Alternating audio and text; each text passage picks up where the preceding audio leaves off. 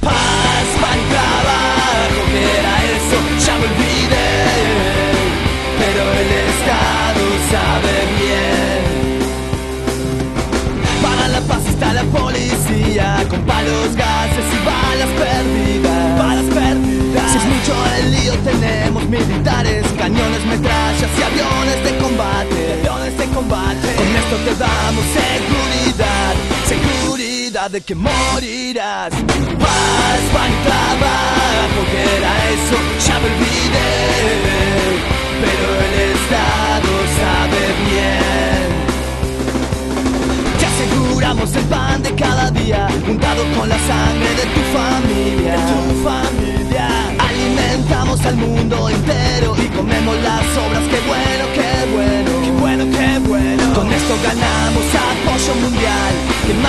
Apoyo es un coito anal. Paz, pan y trabajo, que era eso, ya me olvidé. Pero el Estado sabe bien, muy bien.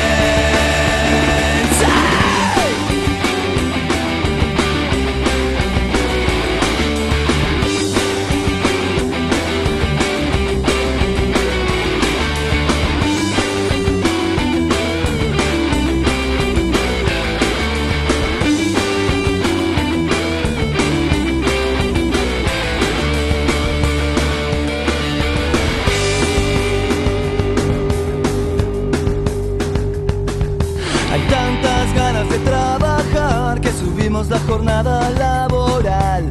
Ocho horas no es suficiente, pongamos 16 y que el obrero reviente. Con esto te damos tu marco social, vivir cansado y sin libertad.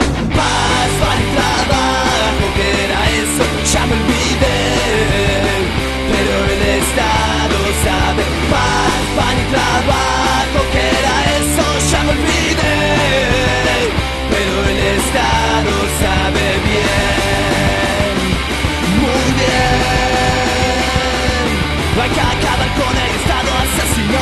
Que acabar con tu Estado y el mío.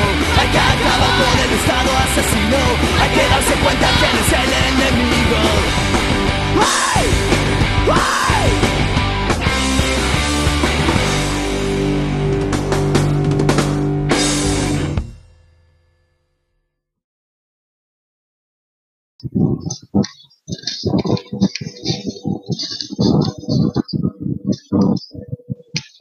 Según informes de Policía Federal, Gendarmería Nacional, Prefectura Naval y Policía de Seguridad Aeroportuaria, desde el 20 de marzo, cuando comenzó a regir por decreto presidencial la cuarentena, son más de 10.500.000 las personas que fueron notificadas.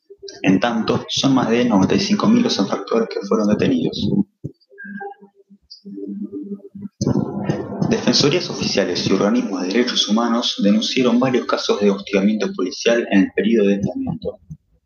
Los informes confeccionados por defensorías del país señalan que las denuncias presentan un patrón común, reflejado en la falta de justificación legal por parte de la policía al utilizar la violencia causando daños y perjuicios a personas que circulaban en espacios públicos. Hasta ahora, se registraron cinco muertes por parte de las fuerzas de seguridad durante el transcurrido esta cuarentena. El caso más reciente es el de Luis Espinosa, un trabajador de 31 años que fue detenido por la policía cuando circulaba en Tucumán. Tras permanecer una semana desaparecido, su cuerpo fue hallado a 100 kilómetros del lugar de detención, en un acantilado de la provincia de Catamarca. Tenía un disparo en el pecho que, según pericias, salió un arma policial. La ministra de Seguridad de la Nación, Salina Frederick, desató alertas y críticas al dar a conocer el trabajo de ciberpatrullaje que lleva a cabo su ministerio para medir el humor social. La ministra explicó en vivo que hay un monitoreo sobre la información pública que circula en las redes sociales para prevenir delitos. Hacer ciberpatrullaje es estar atentos a las tensiones sociales y a la incitación a cometer delitos. Incluso es necesario prevenir el acoso y abuso sexual online. Si observamos que en el mundo se registran cada vez más delitos mediante estos dispositivos, es necesario que el Ministerio analice cómo se producen. Una de las críticas vino de su antecesora, la ex ministra de Seguridad Patricia Bullrich.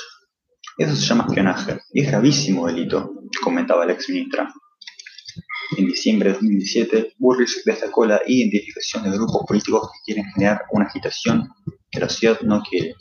Y agregando a esto, dijo, estamos haciendo lo que se llama Ciro Patrullaje y estamos detectando grupos que quieren llamar a una agitación y se lo vamos a presentar a la justicia. María Labelsky, directora ejecutiva de Amnistía Internacional Argentina, señaló en un comunicado que no podemos dejar que la pandemia de COVID-19 sirva de excusa para ejercer vigilancia masiva e indiscriminada.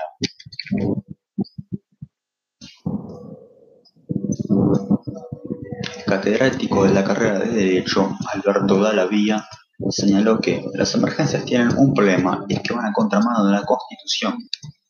Si bien es cierto que la Corte nos ha dicho que tenemos que tener la emergencia dentro de la Constitución, esencialmente la emergencia supone una finalidad. Mientras la Constitución es límite, la emergencia es finalista. En momentos como este es donde hay que controlar la actividad de los gobernantes.